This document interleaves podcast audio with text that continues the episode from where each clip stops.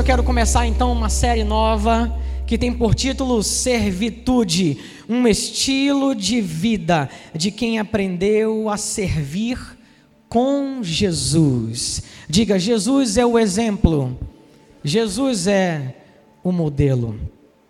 Eu tenho certeza que essa série de mensagens que eu estou começando hoje tem o poder, porque a palavra de Deus em si, ela é poderosa, tem o poder de transformar a sua vida, de mudar a sua rotina, o seu estilo de vida no quesito servir.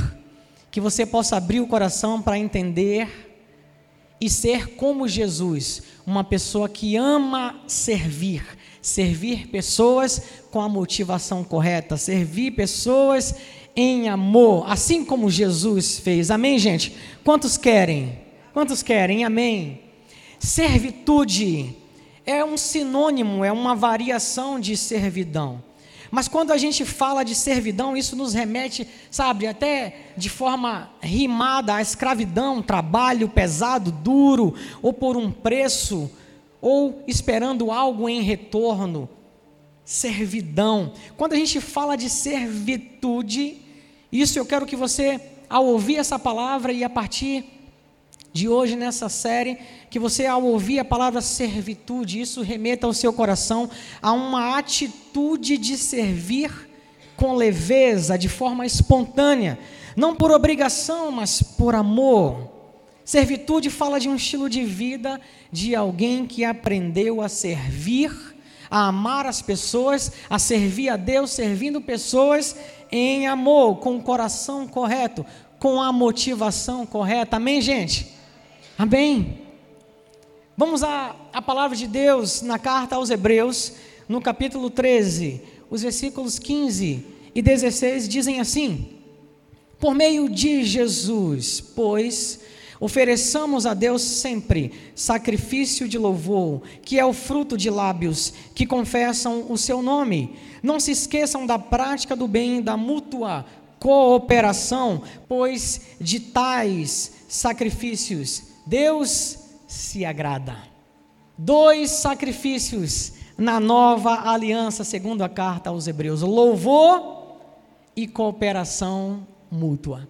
Que coisa linda, não é, pessoal? Quando você olha para a antiga aliança e você vê tantos sacrifícios, diversos sacrifícios que ficaram para trás, até porque a Bíblia fala que Jesus foi o sacrifício perfeito naquela cruz. Nós estamos apoiados nele, nós estamos sustentados em Jesus, baseados em uma obra perfeita, completa, um sacrifício único de Jesus naquela cruz. O que nos resta na nova aliança como esforço é apenas descansar. O esforço da nova aliança, diz a palavra de Deus, é descansar na obra perfeita, na obra consumada, concluída, completa de Jesus Cristo. Esse é o esforço da nova aliança.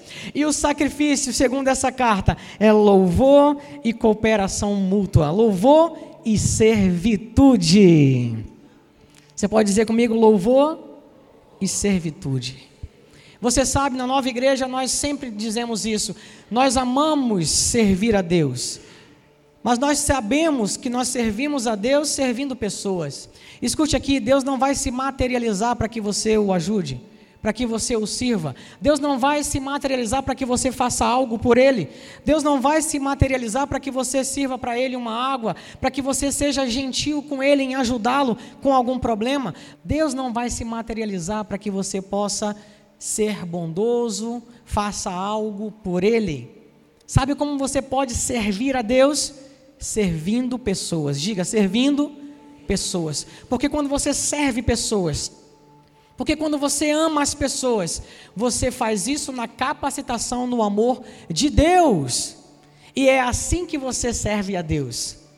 Um dos melhores lugares para você servir a Deus servindo pessoas é a sua igreja local, é a sua família, onde quer que você esteja se relacionando no seu trabalho, onde você estiver com pessoas, você pode servir a Deus servindo essas pessoas. Amém, gente? Isso é uma bênção para nós. Não sei se você já percebeu, mas a Bíblia está repleta da frase uns aos outros. A Bíblia está repleta da frase uns para com os outros repleta da frase uns pelos outros. Amem uns aos outros. perdoem uns aos outros, prefiram em honra, prefiram em amor uns aos outros, sejam ricos de boas obras, liberais e generosos uns para com os outros, vivam em paz uns com os outros, orem uns pelos outros, sirvam uns aos outros. Amém? Você lendo a Bíblia já se deparou com alguma frase desse tipo? Com certeza, muitas vezes, não é verdade? Porque servir é simplesmente algo natural. Natural para quem ama a Deus e para quem ama as pessoas. Escute aqui: qualquer que quiser tornar-se grande no reino de Deus, que se coloque a serviço dos outros. Jesus ensinou isso. Qualquer que no reino de Deus quer se tornar grande, que se coloque a serviço de outros, dos outros. A Bíblia diz que certa vez os discípulos discutiam entre eles sobre quem seria o maior no reino de Deus. Alguém já viu isso na Bíblia? Já viu? A Bíblia fala que certa vez os discípulos estavam discutindo entre eles quem dentre eles seria o maior no reino de Deus. Isso não é intrigante? Pensando, conhecendo o reino de Deus como você conhece hoje, e Jesus, o ambiente era que Jesus estava estabelecendo esse reino, ensinando sobre esse reino, e a mentalidade deles, o que eles tinham de exemplo, de modelo de reino, era o que eles vinham no Império Romano, que eles vinham em volta deles, governantes, autoridades. Se você for pensar um pouco sobre isso, talvez isso tenha sido algo que foi sabe, que começou de forma velada no coração deles, porque uma discussão dessa não nasce de um dia para o outro, mas talvez de forma velada no coração deles, né? Aquilo foi de alguma forma crescendo, crescendo, e eles se perguntando, cara, no reino de Deus, quem será que é maior? E isso com certeza foi crescendo a ponto de eles se incomodarem e perguntarem a Jesus. Chamar Jesus e perguntar quem é no reino de Deus, quem seria dentre eles o maior? Mateus 18, no versículo 1, a Bíblia traz isso, mostra isso para a gente. Diz assim: Naquela hora os discípulos se aproximaram de Jesus e perguntaram: Quem é o maior no reino de Deus? Quem é o maior no reino dos céus?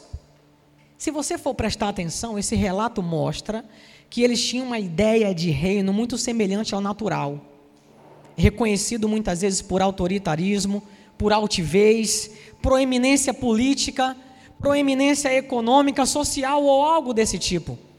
Porque é assim o reino desse mundo. São assim os reinos e os impérios. Pessoas que governam, tem governantes bons, tem governantes ruins, autoritários, que massacram o povo. Mas você pode ver que quase todos os casos você vê pessoas que muitas vezes se deixam levar pelo poder e ficam altivos, e são pessoas que estão em proeminência, e muitas pessoas os respeitam por conta, por conta da posição e tudo mais. E diante dessa realidade natural, os discípulos perguntam a Jesus: e no reino de Deus, como é que é? Quem de nós vai ser o maior? Você consegue imaginar isso? Jesus ouvindo esse tipo de coisa, conhecendo e estabelecendo e ensinando o reino de Deus? Você vê o nível que eles estavam em relação ao entendimento do reino de Deus. Mateus, no capítulo 20, versículos 20 e 21, diz assim a palavra de Deus: Então se aproximou de Jesus a mulher de Zebedeu com seus filhos e o adorando, pediu-lhe um favor.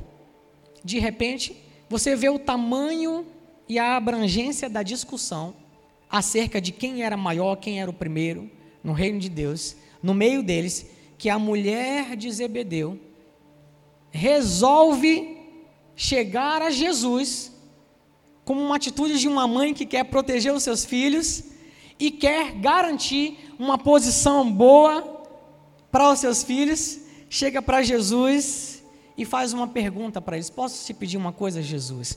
Jesus lhe perguntou: O que você quer? E ela respondeu, versículo 21, Mande que no seu reino estes meus dois filhos se assentem, um à sua direita e o outro à sua esquerda. Vocês estão conseguindo compreender o nível que a discussão estava? Extrapolando inclusive os discípulos, de forma que a mulher de Zebedeu chega para Jesus e de forma bem assim ousada, quer garantir que Jesus coloque seus filhos em um local de proeminência no reino de Deus. que esquisito isso para nós hoje, né? Ouvir isso, né? Conhecendo Jesus, conhecendo Deus. Essa mulher que a Bíblia está falando aqui, a mulher de Zebedeu, os filhos que, que ela estava agora falando e chegando para Jesus para pedir, isso que ela acabou de pedir, era Tiago e João. Você pode ver isso em Mateus no capítulo 10, quando a Bíblia fala sobre é, os apóstolos, né, os discípulos de Jesus que foram chamados por ele. O primeiro, Pedro, né, e o seu irmão André, e os filhos de Zebedeu, Tiago e João. Então, a mulher de Zebedeu, mãe de Tiago e João, é ela que chega para Jesus para dizer: Jesus, por gentileza, você pode no reino de Deus colocar Tiago e João, uma à sua direita e uma à sua esquerda? Vocês conseguem entender isso? Mateus 20, 24 relata o seguinte: quando os outros dez discípulos ouviram isso, eles ficaram indignados com os dois irmãos. Gente, olha o nível de entendimento deles em relação ao reino de Deus. Você consegue perceber que se eles ficaram indignados, é porque de alguma forma eles ficaram preocupados em serem preteridos por Jesus e Tiago e João ficassem na frente dele em proeminência no reino. É como se eles estivessem mostrando ali indignados, como se eles estivessem mostrando ali diante da mulher de Zebedeu, dizendo: que, que ousadia é essa? Por que, que ela quer que eles passem na nossa frente? Quem, quem deveria estar lá era eu. A discussão era grande, gente. e, e o texto mostra isso porque eles chegaram ao ponto de ficarem indignados com essa situação. Talvez quisessem a mesma coisa, né? Mas a mãe, a mãe de Tiago e João correu na frente e foi lá e pediu logo a Jesus. Vai que Jesus aceita, né? Vai, vai que Jesus diz: mulher, seja feita conforme a sua vontade. Eles ficaram indignados porque perderiam uma posição de proeminência diante dessa situação toda, desse enredo, pessoal. Jesus para o que estava fazendo e chama os doze para uma conversa. Vem cá, vocês não entenderam nada. Você vê que a discussão já havia extrapolado os discípulos a ponto de pessoas de fora chegarem para pedir a Jesus para garantir no reino de Deus uma posição de influência proeminente, de poder. Jesus para e fala: Agora eu preciso falar com vocês. Espera aí, espera aí. Tamanha era a situação, a seriedade da situação, Jesus, Mateus 20, a partir do versículo 25, diz assim: Então Jesus, chamando-os para junto de si, disse: Vocês sabem que os governadores dos povos os dominam e que os maiores exercem autoridade sobre eles. Aí Jesus fala para eles: é assim que é no natural. Nos impérios, nos governos, dominam pessoas. Mas entre vocês não será assim. Pelo contrário, quem quiser tornar-se grande entre vocês, que se coloque a serviço dos outros. a discussão tomou uma proporção tão grande que Jesus precisou parar o que estava fazendo e chamar: vem cá, eu preciso falar com vocês. Escutem aqui. Não é assim no meio de vocês. Não é assim no reino de Deus. Pelo contrário, no reino de Deus, aquele que quer se tornar grande, o primeiro, que seja servo, que esteja, que se coloque a serviço de todos os outros. E ele continua no versículo 27 e diz: E quem quiser ser o primeiro entre vocês, que seja servo de vocês. Tal como o filho do homem, que não veio para ser servido, mas para servir e dar a sua vida em resgate de muitos. Você consegue perceber que nessa hora Jesus os chama e começa a ensinar para eles agora o padrão do reino de Deus que ele estava ensinando e estabelecendo, que é completamente diferente dos padrões desse mundo. Você consegue compreender? Para Jesus era muito importante que aqueles homens entendessem e tivessem a revelação e o entendimento de que o reino de Deus, Jesus, ele veio e quebrou, e ele veio para quebrar diversos paradigmas. Nós vivíamos de um jeito, nós pensávamos de um jeito antes de Jesus. Era assim a velha criatura. O ego estava lá em cima. Mas a Bíblia fala que em Cristo nós fomos feitos novas criaturas. Você não é mais aquela velha criatura, você é uma nova criatura em Jesus, inserida no reino de Deus. E no reino de Deus, se você quer ser o primeiro, o maior, se coloque à disposição a servir todos os outros. Isso não é bonito, pessoal? A diferença é que quem estava ensinando isso era o maior exemplo disso. Diferente dos escribas, fariseus, saduceus, religiosos daquela época, que tinham discursos bonitos, mas na prática mostravam o contrário. Gostavam de ser servidos, gostavam que as pessoas, para chegarem a Deus, passassem por eles primeiro, porque eles eram as autoridades, os governantes, os influentes. Jesus começa a ensinar o reino de Deus, estabelecer o reino de Deus e já chama os seus discípulos para dizer: não é assim entre vocês. Vocês não vão pensar mais como o padrão do mundo. Escute aqui: o padrão não é o modelo do imperador César, o padrão não é o modelo dos governantes desse mundo, o padrão não é o governo das autoridades religiosas ou grandes guerreiros influentes. O padrão é Jesus. Diga: o padrão é Jesus. E que padrão é esse? O padrão é onde o maior de todos é quem mais serve. Quem estava ensinando, pregando, falando isso foi Jesus. O homem que a Bíblia diz que, sendo Deus, não se agarrou a isso, mas se esvaziou e se tornou servo. O padrão de Deus é, sendo Deus, o nosso Pai, o padrão dele é nos servir dando Jesus, o seu próprio filho, por amor a nós e amor incondicional. Escute aqui, na nova aliança, você não é um servo por condição. Você já aprendeu isso aqui, você sabe, na nova aliança, você por condição é o que? Filho, diga, filho. E um filho amado. Na antiga aliança, ninguém se relacionava com Deus com um relacionamento de pai e filho. Ninguém, você pode procurar. Ninguém se relacionava com Deus como pai e filho, mas Jesus veio, ensinou isso, estabelecendo o reino de Deus, um novo relacionamento através de uma nova aliança muito superior, com superiores promessas. Ele ensina para a gente que na nova aliança nós fomos adotados na família de Deus. E nós temos um relacionamento com o nosso Deus de pai e filho, e filhos amados. Então a nossa condição na nova aliança é que nós somos filhos. Essa é a nossa condição. E onde entra o servir, pastor? Como condição nós somos filhos, mas por opção nós somos servos. Está errado dizer que eu sou servo? Não, não está errado, mas é preciso que você tenha entendimento de que você na nova aliança é filho e filho amado, e um filho que pode desfrutar de todas, todos os direitos de um filho na casa do pai mas porque você aprendeu com seu pai amor, porque você aprendeu com seu pai e com Jesus servitude, nós optamos servir. Você entende que todos nós que estamos aqui trabalhando de alguma forma na igreja para que pessoas sejam abençoadas, nós optamos servir, você entende isso?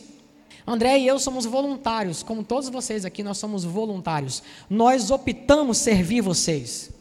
E trabalhamos na igreja no domingo de manhã à noite, e vocês não têm ideia durante a semana do que a gente precisa fazer e quantas vezes tem que vir aqui para resolver tantas coisas. Não só a gente, mas diversas outras pessoas trabalhando em diversos departamentos. Nós todos decidimos, optamos servir, porque nós aprendemos com Jesus a servir.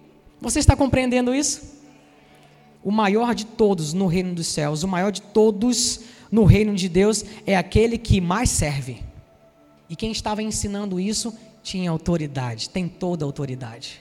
Quantas pessoas muitas vezes chegam na igreja e você vê o coração das pessoas de servir onde precisar? Quantas pessoas generosas, com talentos, pessoas que muitas vezes vieram de outros lugares, com até cargos, cargos de pastores, de líderes em algum departamento e chegam na nova igreja, por exemplo, e a gente vê o coração deles de servir, onde precisar, estão aí para tudo. São pessoas amorosas, generosas. Mas quantas são as pessoas que chegam na igreja e muitas vezes querem apresentar currículos maravilhosos de seminários poderosos e famosos, títulos de pastores, apóstolos, pai na fé e tantas outras coisas, querendo parecer com isso, muitas vezes mostrar com isso que são grandes, como se esses títulos mostrassem a grandeza no reino de Deus ou na igreja. Não entendem que no reino de Deus, grande é quem mais serve e serve em amor. E isso é rapidamente notado, constatado, quando você vê na prática a atitude das pessoas. A atitude dessas pessoas não conseguem servir sem esperar algo em troca, não conseguem servir sem que o pastor esteja vendo, como se esperasse algo em troca. Mostram muitas vezes com isso que não possuem o coração correto. O coração correto é servir e servir em amor, servir a Deus servindo pessoas em amor. Isso é servitude. Uma atitude de alguém que de forma espontânea, com leveza, se entrega e serve, serve, não importando o título, não importando o cargo, não importando nada disso. Você serve porque faz parte da sua natureza, porque você é filho de Deus e aprendeu com Deus ser amoroso e generoso, servindo as pessoas. Amém, gente?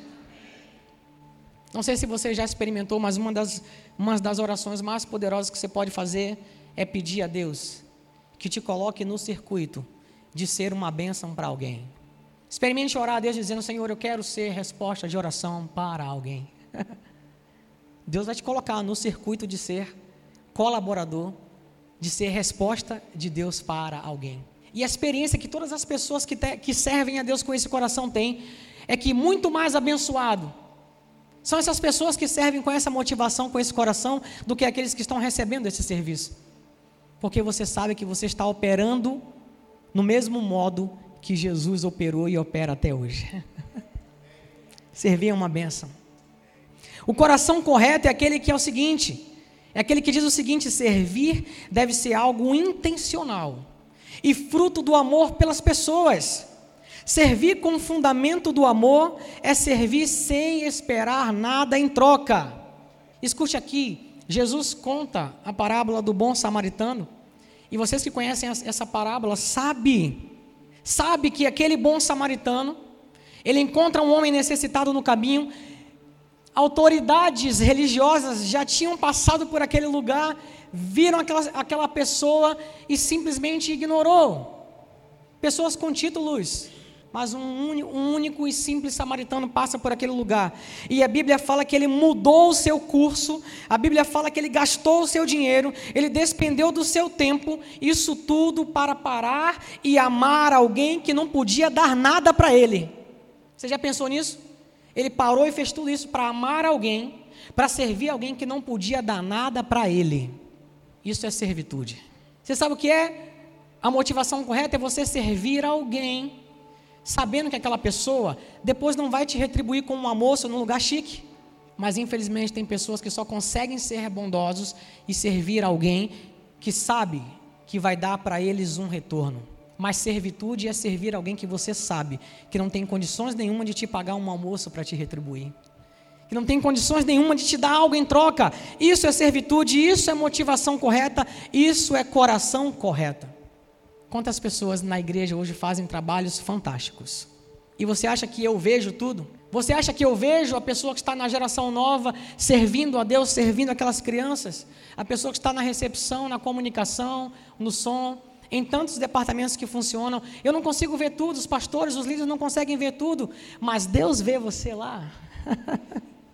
e além de Ele ver você lá, Ele usa você lá para amar as pessoas.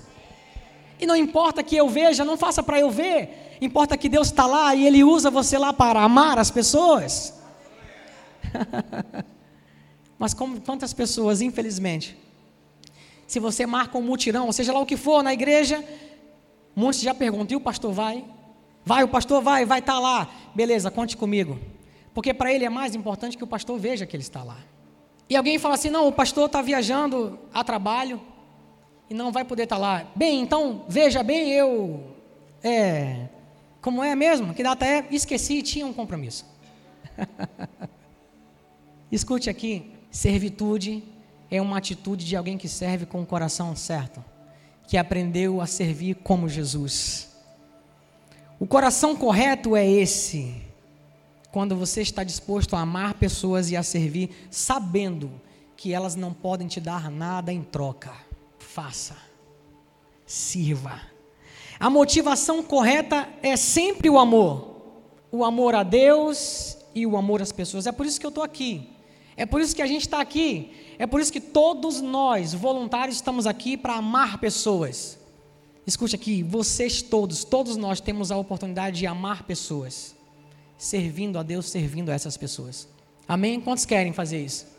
Acredite, Deus não chamou você para simplesmente sentar aí e se encher e se encher. Isso é bom, isso faz parte. E talvez você esteja no momento em que precise disso. Amém? Fica aí. Mas vai chegar uma hora que eu quero que você sinta arder em seu coração a necessidade, a vontade, o prazer em se levantar e abençoar alguém servindo a Deus, servindo pessoas. Filipenses 2, a carta aos Filipenses, capítulo 2, vamos ver os versículos de 4 a 7. Eles dizem assim: Seja a atitude de vocês a mesma de Cristo Jesus, que, embora sendo Deus, não considerou que o ser igual a Deus era algo a que devia apegar-se, mas esvaziando-se a si mesmo, vindo a ser servo, tornando-se semelhante aos homens. Quando eu disse que Jesus, ao ensinar o padrão do reino de Deus, o padrão e estabelecer o reino de Deus e quebrar paradigmas em relação a reinos naturais, e aqueles discípulos estavam discutindo uma bobagem mostrando que não entendiam nada de reino de Deus. Estavam com seu coração no natural presos aqui. Mas eles iriam aprender, e eles aprenderam. O modelo é esse aqui de Jesus, que tinha toda a autoridade. A Bíblia fala que ele, sendo Deus, não se agarrou a isso, não se apegou a isso, mas se tornou o servo. Ele mesmo disse: Eu não vim para ser servido, mas eu vim para servir. Escute aqui, você não vai ver na nova igreja, eu posso falar da nova igreja e somente você não vai ver na nova igreja esse tipo de coisa com liderança, com pastores, do tipo: vou, eu vou pegar a sua mala, eu vou pegar o seu banco, eu vou fazer isso aqui para você, eu vou fazer tal coisa. A gente não fomenta, não estimula isso. Entenda aqui uma coisa: eu é que devo servir mais vocês aqui. E eu espero estar fazendo isso, aprendendo todos os dias com Jesus. Eu é que preciso servir mais vocês aqui. Amém, gente? E que eu esteja fazendo isso com reflexo, sendo reflexo de Jesus na vida de vocês. Eu sei que em muitos lugares, e talvez muitas pessoas que estão aqui, foram traumatizadas por pessoas que não são autoridades espirituais de Deus. Em algum momento se perderam, em algum momento até foram, sabe, começaram com o coração correto, mas em algum momento se perdem e começam a colocar julgo sobre as pessoas e começam a achar que são, sabe, que são semideuses ali naquele lugar. E as pessoas têm que servir a eles, e tudo é para eles. Uma liderança que é intocável, você não consegue nem chegar perto, nem, nem conversar, porque a pessoa passa e a pompa da pessoa parece até que está pisando em nuvens, você fala, meu Deus, ele é intocável.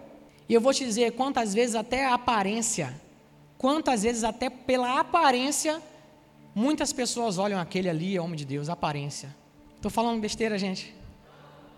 E quantas pessoas estão traumatizadas, sofrendo, e muitas vezes chegam aqui assim, porque foram, sabe, usadas muitas vezes, pessoas que sofreram na mão de pessoas autoritárias que não entendem nada de reino de Deus. Ainda hoje existem pessoas com o mesmo coração que aqueles discípulos estavam, querendo ser uma autoridade, querendo mandar. Eu tenho que mandar em alguém. Se me derem algum carro na igreja, eu vou mandar. Então eu mando naquele que, naqueles que eu estou liderando. Ou na minha casa, eu vou mandar na minha mulher.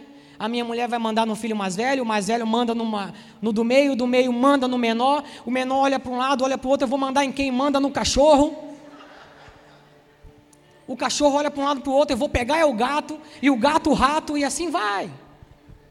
O ego de mandar, mandar, mandar. Jesus fala no meio de vocês, não é assim. No reino de Deus, não é assim. Não é assim. A liderança na nova igreja sabe que ela é reflexo da vida de Jesus. Nós é quem nós somos quem mais precisamos servir vocês. Amém, gente. É claro que nós honramos, honramos as autoridades na igreja, honramos os nossos pastores, honramos os nossos líderes. Honrar é uma coisa. mas não achar que eles são especiais ou, ou, qualquer outra coisa do tipo, a oração deles é melhor do que a minha, ou qualquer coisa desse tipo. Você tem em Cristo a mesma autoridade que eu tenho. Você é filho de Deus como eu sou filho de Deus. Nós temos funções diferentes na igreja e nós honramos e respeitamos isso, mas isso não me faz maior ou melhor do que você. Pelo contrário, o que eu tenho que ensinar aqui e viver é que eu, sendo pastor da igreja, líderes na igreja, nós é que precisamos servir mais vocês e não o contrário. Amém, gente? Esse é o modelo de Jesus. Você não serve porque quer que o pastor veja. Você não serve porque quer galgar algum cargo na igreja, título ou status. Você serve porque você é como Jesus, porque aprendeu com o exemplo de Jesus. Amém? Como assim eu sou como Jesus? Você sabe o que significa a palavra cristão? Que nós somos, somos cristãos. Sabe o que significa a palavra cristão? Cristão significa um pequeno Cristo, um modelo de Cristo, um exemplo de Cristo. Quando alguém olha para você e fala, você é cristão, essa pessoa está se referindo, você pensa como Jesus, você gosta de viver, você ama viver no estilo de vida que Jesus vivia, você ama a palavra de Deus e ama honrar aquilo que Jesus ensinou. Isso é ser cristão. Então, Jesus, o maior exemplo, sendo Deus, se esvaziou para servir, esse é o nosso modelo. Essa é a nossa natureza hoje. Nós que temos a natureza de Deus em nós. A gente se esvazia do ego. A gente se esvazia da prepotência, da arrogância. A gente se esvazia para servir a Deus, servindo pessoas. Vocês estão comigo? Vocês entendem a importância disso, gente? O coração correto sabe que quando nós servimos, nós somos o reflexo de Jesus, nosso maior exemplo de servitude. Nós, somos, nós estamos refletindo Jesus, o nosso maior exemplo de, de servitude. Jesus mostrou que servir fazia parte da natureza dele. E essa natureza já está em nós. Essa é a boa notícia. A Bíblia fala que na cruz Jesus arrancou a velha natureza de nós. O homem que na queda perdeu Zoe, a natureza do próprio Deus, a Bíblia fala que Jesus naquela cruz restabelece Zoe para o homem, arrancando a velha natureza e colocando em nós a sua própria natureza, Zoe. E a palavra Zoe significa isso, a natureza do próprio Deus. Quantas pessoas hoje, né, nós vemos, está é, tá se tornando um nome bastante comum, né, as pessoas colocarem Zoe nas suas filhas, enfim, um nome muito lindo, quer dizer a natureza do próprio Deus naquela pessoa. A Bíblia fala que Jesus disse o seguinte: Eu vim para que vocês tenham vida e tenham vida em abundância. Se você for no original desse texto, você vai ver que a palavra vida no grego desse texto, no original, não é bios, é zoe. Porque bios a gente já tinha. Bios é a vida biológica, natural, física, que eu e você temos. As plantas também têm bios, todo ser vivo tem bios. Mas quando Jesus disse, Eu vim para que vocês tenham vida, Ele disse, Eu vim para que vocês tenham zoe. E tem mais, não é um pouquinho de zoe, não. É zoe em abundância. A minha natureza transbordando em vocês. Escute aqui, a natureza de Jesus é servir. E essa natureza já está em nós. Então, uma boa notícia que eu tenho para você é o seguinte não se preocupe também aí ouvindo, me ouvindo, dizendo, Senhor, e agora eu tenho que fazer um esforço para servir igual a Jesus. Não se preocupe, essa natureza já está em nós. Nós já temos essa natureza. Você não precisa, isso não é fruto de algum esforço seu para que você possa servir como Jesus serviu. Não, você apenas precisa deixar Jesus e o caráter de Jesus transbordar em você para que você, através dele, possa amar as pessoas. Você sabe, Jesus nos capacita a amar como ele amou. A gente não pode amar como ele amou, mas ele nos capacita para isso. É por causa dele, é por ele, é pelo trabalho dele. Da mesma forma, Jesus vai nos capacitar a servir como ele serviu. Quantos querem a capacitação de servir como Jesus serviu? A Bíblia diz em Isaías 64, 4, que com os ouvidos não se ouviu e nem com os olhos se viu um Deus além de ti, além do nosso Senhor, que trabalha para todo aquele que nele espera. A natureza de Deus é servir, é dar. A natureza de Deus é servir, é dar. Eu, quando tinha 19 anos, eu, eu trabalho na indústria, eu sou engenheiro e trabalho na indústria há mais de 20 anos. 20 em alguma coisa, 22, 23 anos, e com 19 anos eu comecei a minha carreira na indústria, lá no polo petroquímico de Camaçari, na Bahia. Você já deve ter notado, né? Se não me conhece, que eu não sou carioca, eu sou soteropolitano, sou baiano de Salvador. Oxente, né? Alguém falou aí, oxente. Já perdi um monte do sotaque, porque eu já estou aqui no Rio há 20 anos, 20 alguma coisa, mas de vez em quando você consegue perceber, né? Sai um é mais assim, um elefante, né? Ao invés de elefante. e com 19 anos eu fui estagiar numa empresa grande, e o meu tutor era um homem chamado Diniz, que tinha 63 anos, e eu com 19 anos. 63 anos, eu tinha 19 anos. Ele foi o meu tutor no meu estágio. E a gente se afeiçoou de tal forma, ele se afeiçoou tanto a mim que ele me chamava, passou a me chamar de filho. E na fábrica eu andava só com ele, né? O meu tutor, todo mundo que ele apresentava, isso aqui é meu filho. As pessoas até ficavam assim, é filho ou não é, gente? Porque ele se afeiçoou tanto a mim e eu a ele também, que ele me tratava como se fosse um filho.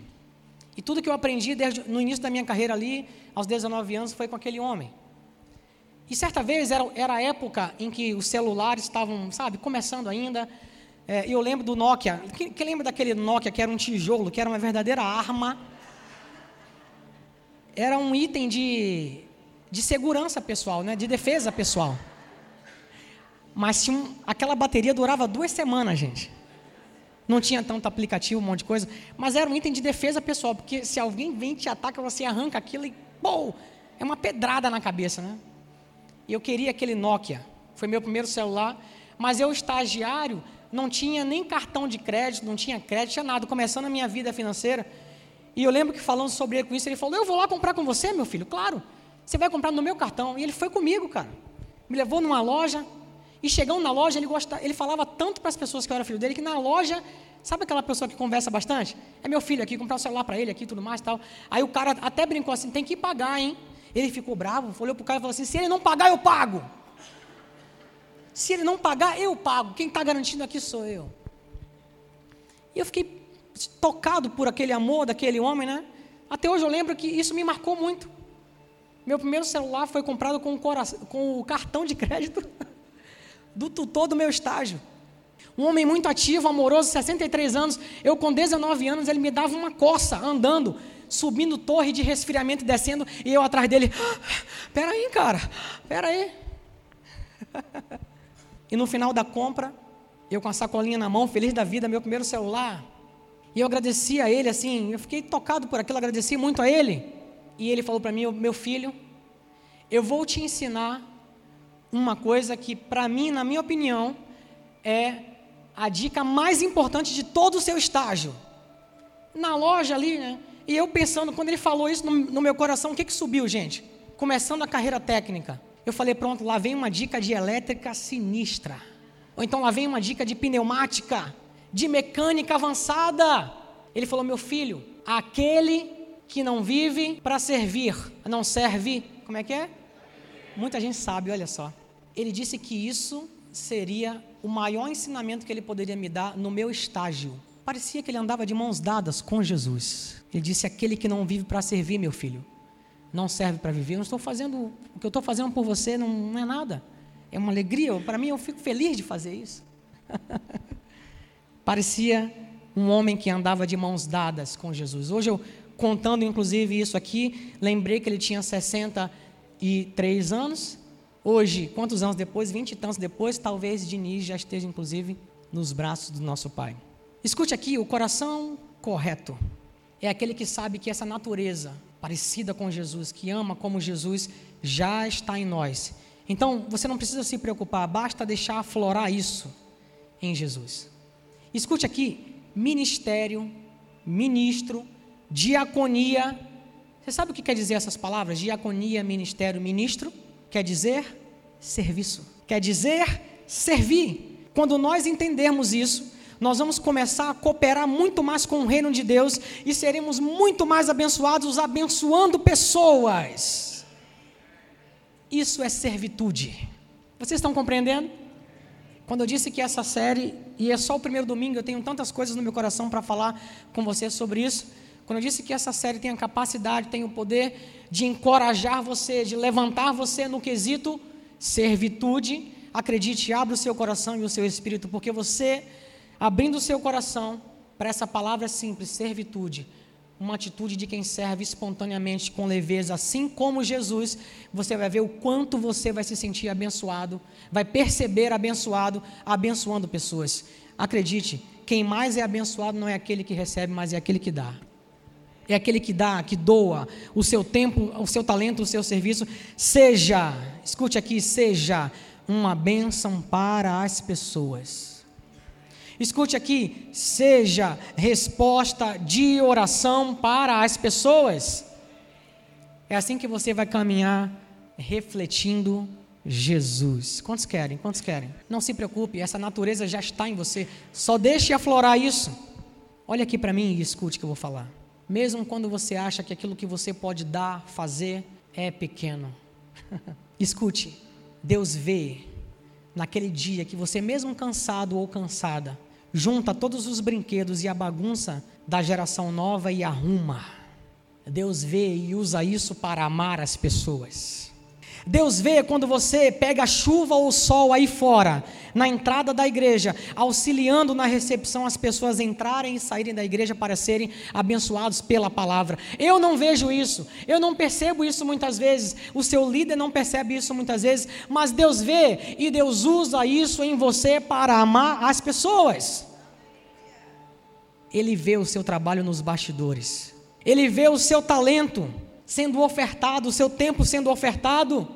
Ele vê e ele usa isso para amar as pessoas, para alcançar as pessoas. Deus vê quando você posta uma comunicação poderosa que impacta a vida de tantas pessoas que vão ver no Instagram da igreja, no Facebook, nas mídias sociais da igreja. Deus vê e ele usa isso para amar as pessoas. Deus vê quando você faz com excelência uma projeção, um som que tenha clareza para que você possa ouvir a palavra de Deus e receber a palavra de Deus de forma clara. Deus vê. Deus vê quando você tem que vir aqui nos bastidores e tem que arrumar esses cabos todos que estão aqui e tem que lavar a igreja e limpar. Deus vê. E ele usa isso para amar e para abençoar pessoas. Fazer isso é ser como Jesus, é deixar refletir Jesus. Deus vê, isso aqui eu coloquei para mim, tá? Especialmente. Deus vê o seu cuidado com as cadeiras. O alinhamento certinho das cadeiras. Quem tem toque aí, gente, de ver esse negócio? Isso aqui eu coloquei para mim, obrigado, Pai, obrigado. Essa eu botei para mim, Deus vê, Ivan, o seu cuidado com as cadeiras. Hoje tinha. O Rodolfo estava fazendo isso hoje. Oh, glória a Deus, Rodolfo estava fazendo isso hoje. Deus vê o seu cuidado com os utensílios da igreja. Deus vê o seu cuidado com a limpeza geral da igreja. Deus vê o seu cuidado com o carinho, o sorriso para com as pessoas. Outro dia eu entrei no banheiro ali, masculino, claro, e tinha um kit, gente. Tinha um kit com pasta de dente, desodorante, é, pata a pata. Entrei lá e vi a, a, a, pasta de dente, eu vi o desodorante, eu vi o pata a pata. Eu falei, gente, quem fez isso aqui, André? Que lindo que amou um casal daqui da igreja. Tá ali os dois. Bruno e Jéssica.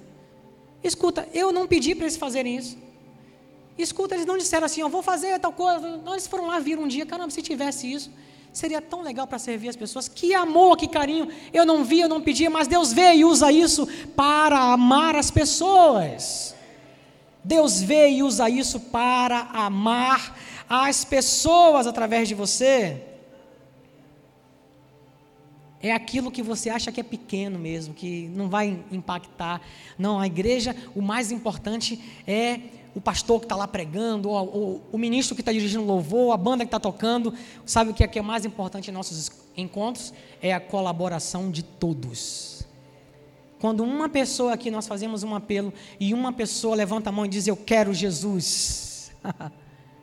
Não foi só eu a liderança que está aqui pregando a palavra que colaborou para aquilo, mas foi o seu sorriso, o seu abraço, foi o seu carinho. Em tudo que você faz aqui, escute: Deus vê e usa isso para amar as pessoas através de você. a motivação correta, o coração correto é isso. Servitude é isso. Servitude fala de quem serve com leveza, de forma espontânea, não por obrigação, mas por amor. Fala de um estilo de vida de quem aprendeu a servir pessoas com Jesus. Eu tenho 42 anos e desde muito novo fui levado para a igreja por minha avó, por minha tia, e fui uma criança acostumada a ser ensinada na palavra de Deus dentro da é, geração nova da igreja que eu frequentava. Não era o nome geração nova, era escola infantil, não lembro qual era o nome específico agora, mas eu lembro o nome da minha primeira professora de escola bíblica. O nome dela é Marinalva. Marinalva, que a gente sempre carinhosamente chamava de Nalva. E sabe que hoje, aos 42 anos e aqui no Rio, tão longe dela, eu sou grato por ela. Porque lá atrás, minha mãe não, minha mãe não era cristã. Minha mãe não me ensinava a palavra de Deus, mas lá atrás Deus preparou alguém generosa que na escolinha bíblica me ensinava a amar Jesus. Marinalva talvez nem lembre do impacto que isso tem, mas por causa dela, eu estou aqui hoje, com 42 anos, mais apaixonado por Jesus do que naquela época, servindo a Deus, servindo pessoas, porque ela deu o tempo dela, servindo a mim, servindo a Deus, servindo a mim e a todas aquelas crianças, e eu sou um legado do trabalho generoso e amoroso dela. Você consegue compreender o impacto? Talvez Nalvinha nunca venha para o Rio de Janeiro ou ganhe uma alma para Jesus no Rio de Janeiro. Não diretamente, mas indiretamente. Ela o fez, ela o faz. Porque um pedaço dela está aqui no meu coração. Escute, geração, professores da geração nova. Você pode marcar a vida dessas crianças para sempre. Eu me emociono com isso porque eu sou tão grato a Deus porque um dia os meus olhos foram abertos para a salvação que há em Jesus. E uma professora de escola bíblica fez o papel de minha mãe, que não tinha esse conhecimento, e me ensinou, junto com minha tia, com minha avózinha, que já está nos braços do pai, ela me ensinou a amar Jesus. Todos os domingos a gente estava lá e ela me ensinou a amar Jesus. Talvez ela não pare para pensar no impacto que tem isso. E eu vou dizer mais, no peso eterno que tem isso. Talvez ela nunca pare para pensar isso. Mas tem. E a prova é que eu estou aqui, ainda mais apaixonado por Jesus do que antes, quando eu ouvia as histórias bíblicas e aprendia a amar Jesus com ela. Servitude fala de quem serve com leveza, de forma espontânea, não por obrigação, mas por amor. Fala de um estilo de vida de quem aprendeu a servir pessoas com Jesus.